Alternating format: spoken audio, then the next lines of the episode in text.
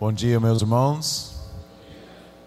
Que a graça de nosso Senhor Jesus seja com cada um. Vocês podem perceber que eu estou perdendo minha voz, mas eu tenho que falar muito durante minha visita aqui. Então, ore por mim, por gentileza. E uh, quem sabe, uh, agora não tem sotaque, né? Vamos ver. Mas eu fico muito contente de estar com vocês aqui hoje pela manhã e também hoje à noite. E também eu gostaria de convidar vocês, se você uh, amanhã, a partir de amanhã, vou estar no seminário abordando o assunto de meu livro, Igreja Regenerada. E na, na quarta-feira eu vou abordar esse, esse livro que eu acabei de escrever com outro autor, A Confissão de Fé da Nova Hampshire. Eu vou falar um pouquinho sobre isso aqui em alguns instantes. Mas, vamos hoje, vocês podem ver ali, desbravar a grande comissão. Nós vamos analisar dois trechos bíblicos. E esses dois trechos bíblicos apresenta algumas das últimas palavras de nosso Senhor Jesus. Vocês sabem, aquelas últimas palavras de alguém antes de partir, geralmente são guardadas nos corações dos familiares e os amigos. Pois aquelas últimas palavras geralmente revelam os valores daquela pessoa, os interesses daquelas pessoas que estão no leito da morte. E interessante, nós temos alguns das últimas palavras de Jesus. Pois nós sabemos que depois de sua ressurreição, ele ficava ao longo de 40 anos com seus discípulos, dando suas instruções finais. Por exemplo, em Atos capítulo 1, versículo 3, ele falou: depois de, do, do seu sofrimento, o Lucas recordou isso. Jesus apresentou-se a eles, a discípulos, e deu-lhes muitas provas indiscutíveis de que estava vivo. Apareceu-lhes por um período de 40 dias falando-lhes acerca do reino de Deus. Então, nós vamos estudar, como eu falei, dois trechos bíblicos. E a primeira cena fica em Mateus 28. Por gentileza, eu peço que vocês abram as suas Bíblias na famosa grande comissão. Uh, recordada por Mateus. Laure, pode me dar aquele pastilha, por gentileza. Então, essa, essa cena aqui aconteceu algum tempo nos 40 dias entre a ressurreição vitoriosa de Jesus e a sua gloriosa ascensão. Qual dia? A gente não sabe. Mas aqui é o que a palavra de Deus disse, e deixa minha esposa me ajudar aqui. Ali, obrigado. Então, as escrituras recordam assim, a partir de versículo 16 eu leio. Os onze discípulos foram para Galileia, para o monte que Jesus lhes indicará. Quando o viram, o adoraram, mas alguns duvidaram. Então Jesus aproximou-se deles e disse: Foi-me dada toda a autoridade nos céus e na terra. Portanto, vão e façam discípulos de todas as nações, batizando-os em nome do Pai e do Filho e do Espírito Santo, ensinando-os a obedecer a tudo o que eu lhes ordenei, e eu estarei sempre com vocês até o fim dos tempos. Amém? E agora, bota uma folha de papel ali nesse trecho e vira as páginas da sua Bíblia para o livro de Atos. O livro de Atos, capítulo 1. Eu vou começar a ler aqui em versículo 4. Outra cena. Isso aconteceu no quadragésimo dia, o último dia que o Senhor Jesus estava aqui na terra, de forma física. E agora estamos em outro monte, Monte de Oliveiras, que fica fora dos muros de Jerusalém. Se você um dia visitar, já visitou, você pode perceber, você saia do portão da cidade antiga, um dos portões, você desce ó, a vale de Quedron, começa a subir e logo ali é o Monte de Oliveiras. Então, isso é onde isso aconteceu. Então, versículo 4, Lucas recorda assim: Certa ocasião, enquanto comia com eles, deu-lhes esta ordem. Jesus falando: Não saiam de Jerusalém, mas esperam pela promessa de meu Pai, da ah, de meu Pai, da qual lhes falei. Pois João batizou com água, mas dentro de poucos dias vocês serão batizados com o Espírito Santo. Então, os que estavam reunidos lhe perguntaram: Senhor, é neste tempo que vais restaurar o reino a Israel? Ele, responde, ele lhes, lhes respondeu: Não lhes compete saber os tempos e as datas que o Pai estabeleceu pela sua própria autoridade, mas receberão poder quando o Espírito Santo descer sobre vocês, e serão minhas testemunhas em Jerusalém, em toda a Judeia e Samaria e até os confins da terra. Tendo dito isso, foi elevado às alturas enquanto eles olhavam, e uma nuvem o encobriu da vista deles. E eles ficaram com os olhos fixos no céu, enquanto ele subia. De repente surgiram diante deles dois homens vestidos de branco, que lhes disseram: Galileus, porque vocês estão olhando para o céu. Esse mesmo Jesus que dentre vocês foi elevado aos céus, voltará da mesma forma que o viram subir. Vamos orar? Senhor, nós agradecemos a Ti por Tua palavra, Tua palavra que é eficaz, Tua palavra que dá vida. Eu rogo que o Senhor me use como Teu instrumento hoje, para que edificar, edifique esse povo que está diante de mim, para que esse povo seja, creia e faça de acordo com a tua vantagem, que é boa e agradável e perfeita. Em nome de Jesus. Amém. Então, meus irmãos, algumas observações de, desses dois textos oito observações desses dois textos aqui que eu queria compartilhar com vocês.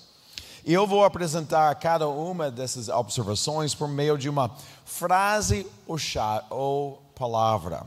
E vocês podem ver a primeira frase-chave agora na tela: adoração a Jesus. Adoração a Jesus é a primeira observação. Versículo 17 de Mateus 28 não perca esta é o que Mateus eh, recordou aqui. Quando os discípulos viram Jesus, o adoraram. Meus irmãos, tais declarações separam o cristianismo da maioria das religiões do mundo. Para os judeus, e até para os muçulmanos, a ideia de adorar um mero homem é blasfêmico. Para os cristãos também, nós sabemos através da uh, que o, o Deus ordenou: não terás outro Deus além de mim. Porém, Jesus não é meramente homem. Ele é Deus, uh, Filho de Deus eterno, uh, que se encarnou e habitou entre nós. E por isso, ele merece nossa adoração. Você quer conhecer Deus? Fique examinando seu Filho eterno de Deus, que se revelou a nós. Amém? Então, essa é a primeira observação. Segunda observação: toda autoridade, toda autoridade de Jesus. Versículo uh, 18, Jesus disse aos seus discípulos que foi me dada toda autoridade nos céus e na terra. Meus irmãos, Jesus não possui apenas alguma autoridade, mas todo poder e em todos os lugares. Deus Pai, o Rei invisível, deu ao seu Filho eterno ressurreto toda exousia, ou seja, toda autoridade para regir. Isso tem essa ideia, a ideia aqui é a soberania de Jesus. Ele é soberano, ele é suzerano. Por isso, essa canção é muito simples, mas profunda e eh, verdadeira. Qual? Ele é Senhor, Ele é Senhor. Ressurreto dentre os mortos, Ele é o Senhor. Amém? Então, essa é a segunda observação do texto. Terceira, a volta inemente, uh, uh, inemente de Jesus. A volta ineminente de Jesus. Em Atos, capítulo 1, versículo 11, os discípulos estavam vendo Jesus subindo ao céu e estavam ali autônomos, olhando, admirados. De repente, dois anjos apareceram e eles declararam assim: Esse mesmo Jesus voltará da mesma forma como o viram subir. Por isso, meus irmãos, nós podemos afirmar, sem nenhuma reserva, isto: creio em Deus Pai, Todo-Poderoso, Criador dos céus e da terra, e em Jesus Cristo, seu Filho unigênito, nosso Senhor, o qual foi concebido pelo Espírito Santo, nasceu da Virgem Maria padeceu sob o poder de Pôncio Pilatos, foi uh, crucificado, con, foi condenado, crucificado e morto. Uh, uh, não, foi, foi condenado, crucificado e morto. Desceu ao mundo dos mortos, ressuscitou no terceiro dia, subiu ao céu e está sentado ao lado de Deus Pai, Todo-Poderoso de onde virá para julgar os vivos e os mortos. Porém, esse mesmo Jesus disse assim: Estarei sempre com vocês até o fim dos tempos. Isso é o que ele falou aos seus discípulos. Então, se Jesus está ao lado de Deus, Pai Todo-Poderoso, como ele estará conosco? Bom, vamos, vamos continuar. Creio no Espírito Santo, na Santa Igreja Cristã, a comunhão dos santos, a remissão dos pecados, na ressurreição do corpo e na vida eterna. Então, meus irmãos, a afirmação do Espírito Santo nesse credo nos leva a contemplar agora a sua pessoa, seus papéis e a missão dele por meio de seus seguidores, o seguidor de Cristo. Então veja agora a quarta observação do texto. O Espírito de Cristo.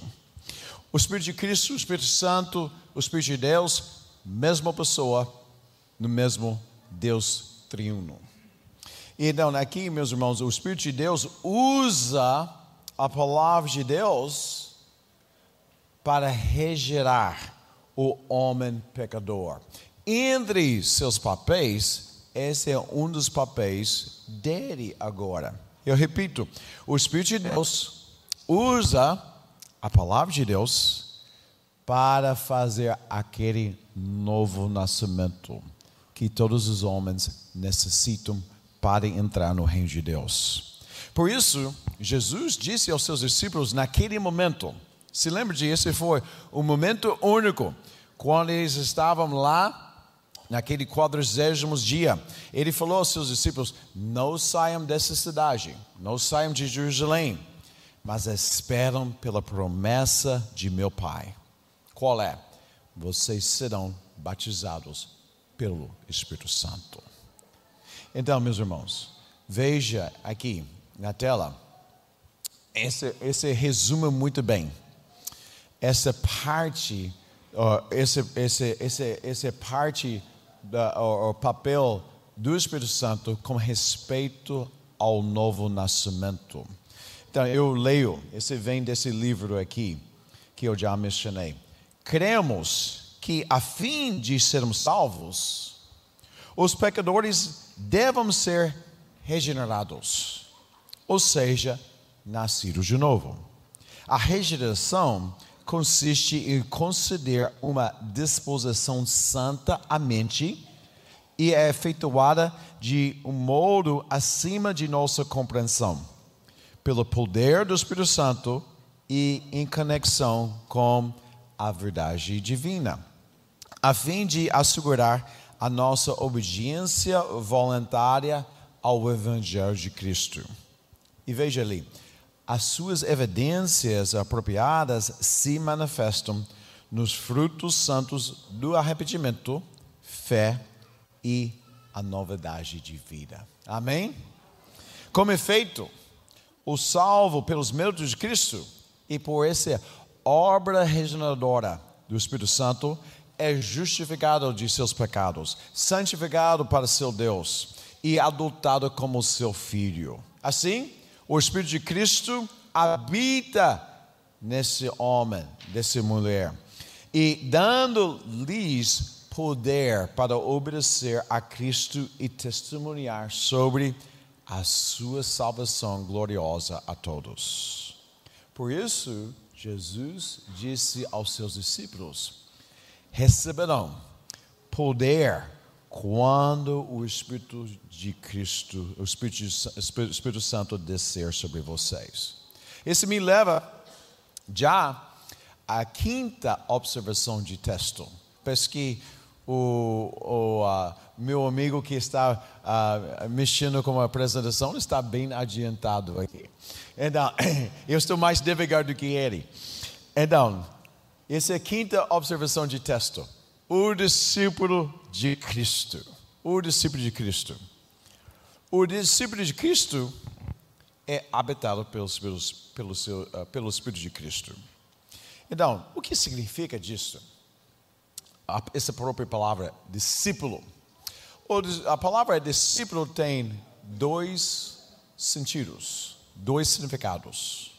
O primeiro significado de discípulo é isto: alguém comprometido com os ensinos e o conselho de um mestre. Naquela época, os rabinos estavam, os mestres estavam rodando e eles tinham seus discípulos que estavam seguindo seus conselhos, seguindo uh, uh, seus ensinos. E o segundo significado de discípulo é isto: alguém sob a autoridade e as leis de um soberano, um suzerano, um ser de uh, príncipe, regente, autoridade.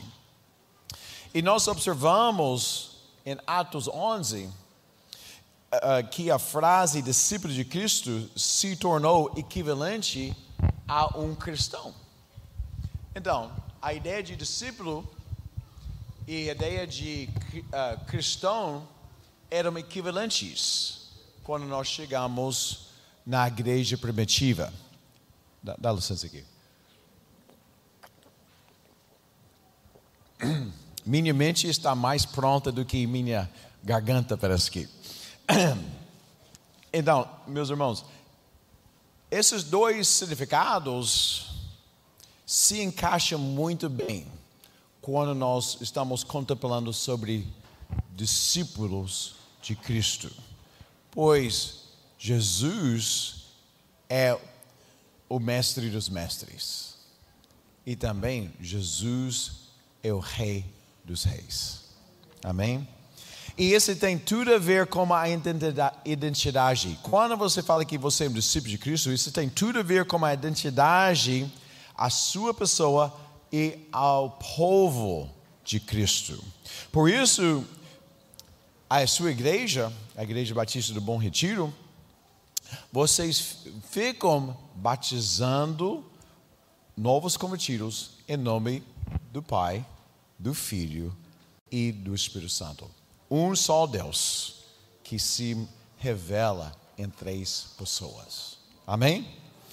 Então, eu creio que agora essas quatro, quatro observações, a adoração a Jesus, a sua soberania, a sua volta iminente e também seu espírito e também estar sob o seu reino como discípulo de Cristo, essas cinco observações lançam muita luz sobre esta próxima observação.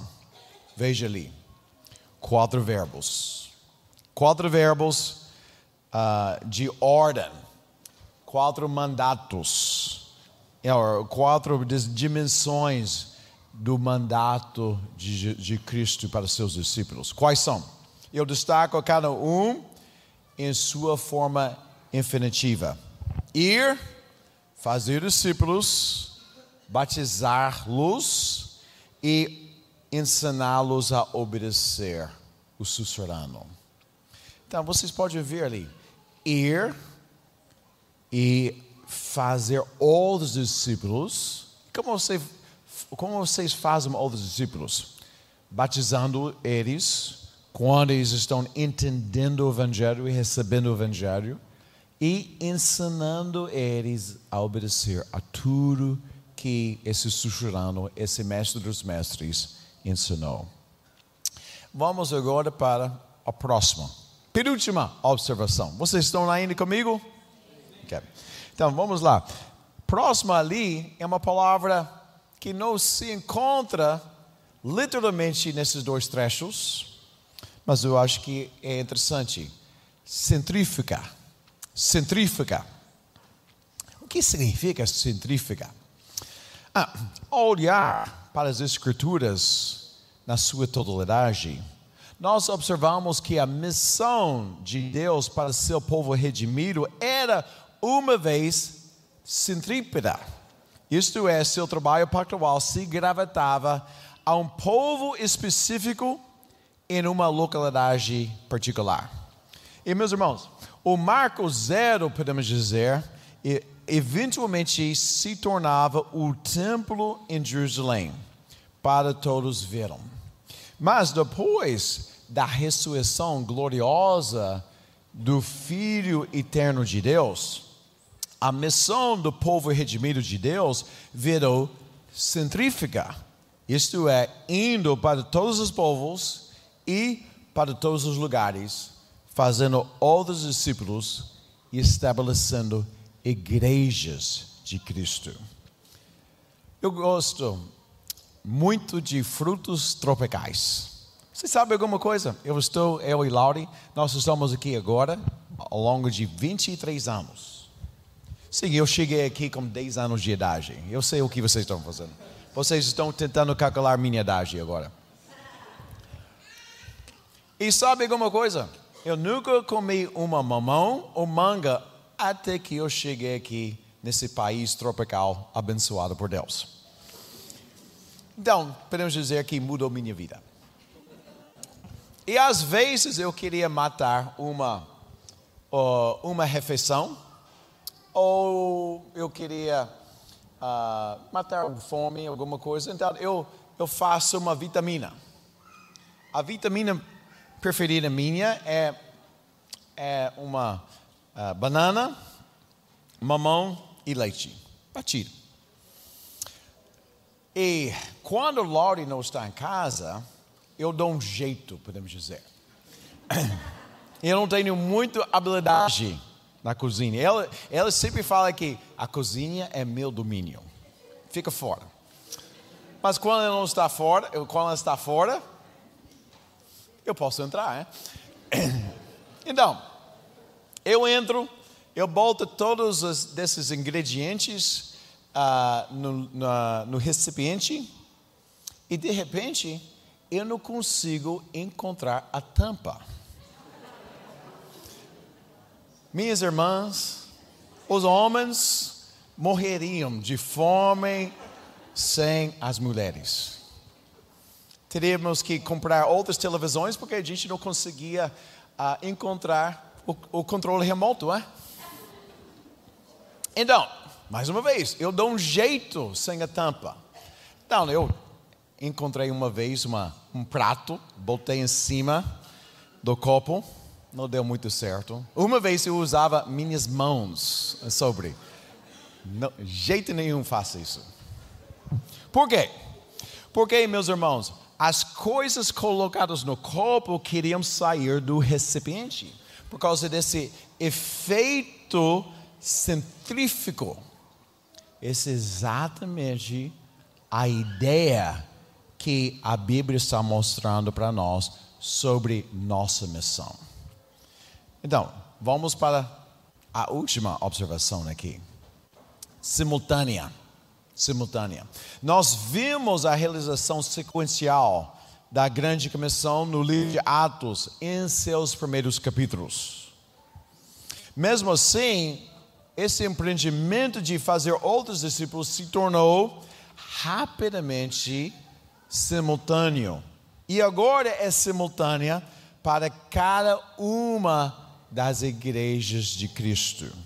Então, quais são as implicações dessas últimas quatro uh, observações para você e sua igreja. Eu estou falando esses últimos quatro, uh, esses últimos quatro discípulos de Cristo, uh, esses quatro verbos que se encontram na grande comissão, centrífuga e simultânea.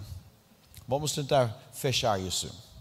Claramente, esta membresia deve se reunir regularmente como uma comunidade de discípulos cristãos, os quais professam o Evangelho e vivam o Evangelho juntos, sob a autoridade de Cristo, seu susurrano, seu mestre. No entanto, vocês, como membros dessa igreja, vocês devem estar sempre impulsionando a ir, no sentido de testemunhar a todos sobre a oferta da graça salvadora de Cristo. E também, vocês devem eh, não, eh, não apenas uh, testemunhar, mas também fazer outros discípulos em seu cotidiano. Além disso, vocês devem se preocupar com todos os lugares, além de sua região imediata, até mesmo além desse país. Talvez nem todos de vocês vão, mas vocês devem estar interessados nisso. Por quê? Porque eu devo estar preocupado com a alma eterna de um chinês, com a alma eterna de um homem que fica no nordeste do Brasil. Ou deixe-me falar por quê? Porque todos são criados à imagem de Deus. Portanto, todos têm valor intrínseco. Também, todos são pecadores e estão separados da glória de Deus. Todos estão condenados em uma, em uma trajetória infernal. Todos estão em uma necessidade de redenção de seus pecados. E o convite de Cristo para o perdão e para ser seu discípulo é universal. Isto é, é o convite é para todos. E também Todas as sociedades necessitam de igrejas e necessitam de igrejas saudáveis. Vocês estão percebendo? Centrífuga e simultânea. Por isso, sua igreja já passou essa campanha de missões mundiais, agora vocês estão contemplando missões estaduais e até o final do ano, missões nacionais. Então, essas são formas metodológicas para lembrar dessas camadas de realizar. Então, talvez se está fechando essa parte aqui, vocês podem ver ali, mais uma confissão doutrinária. Esse vem da, da, da, da Convenção Batista do Sul dos Estados Unidos, as igrejas lá. Em seu artigo sobre evangelismo e missões, isso é o que essas igrejas afirmam. É o dever e privilégio de todos, todo seguidor de Cristo e de toda a igreja do Senhor Jesus Cristo se esforçar para fazer discípulos em todas as nações. O novo nascimento do Espírito do homem pelo Espírito Santo significa o nascimento do amor pelos outros.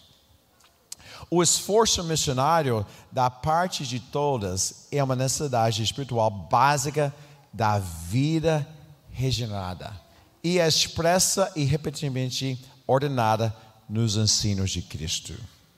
O Senhor Jesus Cristo ordenou a pregação do Evangelho a todas as nações. É o dever de todos os filhos de Deus buscar constantemente ganhar os perdidos para Cristo, pelo testemunho verbal, acompanhado por estilos de vida cristã e por outros métodos em harmonia com o, Cristo, o Evangelho de Cristo. Amém?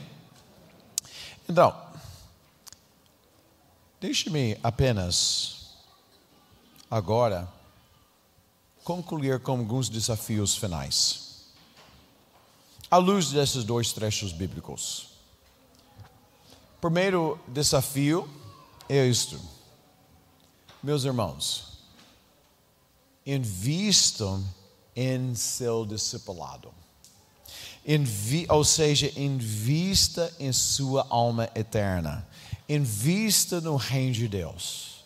Então, eu fico muito grato. Eu fico louvando Deus que vocês estão priorizando sábado cristão, ou seja, domingo pela manhã, para estar com os irmãos. Evidenciando que cultuando Deus e estar com seu povo é uma prioridade para a sua vida. Invista em sua alma eterna. É difícil fazer discípulos se você não é um discípulo de Cristo e vivendo como discípulo de Cristo. E eu sei, às vezes eu sempre estou ouvindo isso hoje em dia, que hoje em dia é difícil ser discípulo de Cristo, comprometido com Cristo com tantas ideologias, tentações e tudo isso. Veja ali na tela esta citação. Talvez isso se encaixa em nosso, nossos dias de hoje. Grande número de pessoas não tem nenhuma preocupação com as coisas internas. Eles se preocupam mais com seus gatos e cães do que com suas almas eternas. O que vocês acham sobre isso? Parece que é uma coisa da nossas nossos dias? Sim? Veja quem, quem falou isso. Charles Haddon Spurgeon, o pregador batista do século XIX. João Calvino, do século, do século XVI, ele inferiu que em sua época nem uma pessoa a cada cem cultivar o instinto da religião que o Senhor colocou em toda a humanidade. Então, meus irmãos, essa questão de viver para si, viver para coisas terciárias, frívolas, não é uma coisa nova, é uma coisa do século 21 é uma coisa humana, é uma coisa de, uh, de humanos pecadores, homens pecadores. Por isso, nós precisamos ver que a vida cristã é negando a si mesmo, tomando a cruz e seguindo Cristo a cada dia. Amém? Então, essa é a primeira coisa. Segunda, se você é discípulo de Cristo e membro dessa igreja, procura de modo intencional fazer o bem espiritual aos outros. Eu falei isso aos irmãos ontem. Então, como vocês podem fazer isso? Seja um membro pactual real de sua igreja. Servindo, orando, celebrando e chorando com seu próximo, em especial seu irmão. Ore e se preocupe com o bem-estar eterno de seus familiares e amigos. E objetiva abençoar seus vizinhos e outros que o Senhor coloca em seu caminho. Pessoas que entram na sua esfera de influência de sua igreja. E colabore com sua igreja para amparar aos que sofrem. E apoiem sua igreja em seus esforços cooperativos. E finalmente, ore pelas nações e pelos missionários enviados. E tem mais uma forma. Talvez Deus esteja te separando para ir mais longe, em outro estado ou outra nação, como missionário ou missionária. Então, esse é uma forma. Eu apoio como missionário. Podemos dizer que esse empreendimento missionário, vocação missionária, não é uma não é uma coisa de brincadeira, não é uma brincadeira de criança, mas é uma bênção.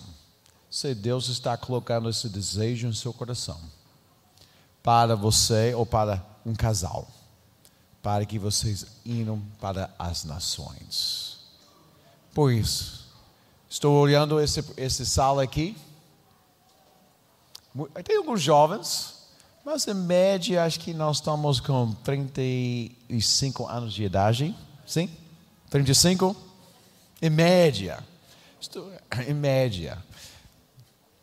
A partir de 80, a partir de 50 anos, a vasta maioria dessa sala não vai estar aqui mais. A maioria dessas pessoas aqui, a vasta maioria, nós vamos estar na cova. Portanto, vamos investir em nossa piedade enquanto o dia e vamos investir em fazer novos discípulos. Amém? Vamos orar. Senhor, agradecemos a Ti por preservar a Tua palavra. E como eu falei ontem, que o Senhor faça essa igreja um celeiro de obreiros para a sua seara.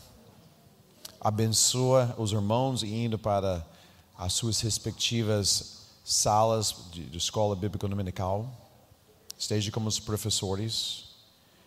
E também, Senhor, hoje que nós refletimos sobre sendo os discípulos de teu Filho eterno e fazendo outros discípulos. Em nome de Jesus. Amém. Amém. Então, Deus abençoe, meus irmãos.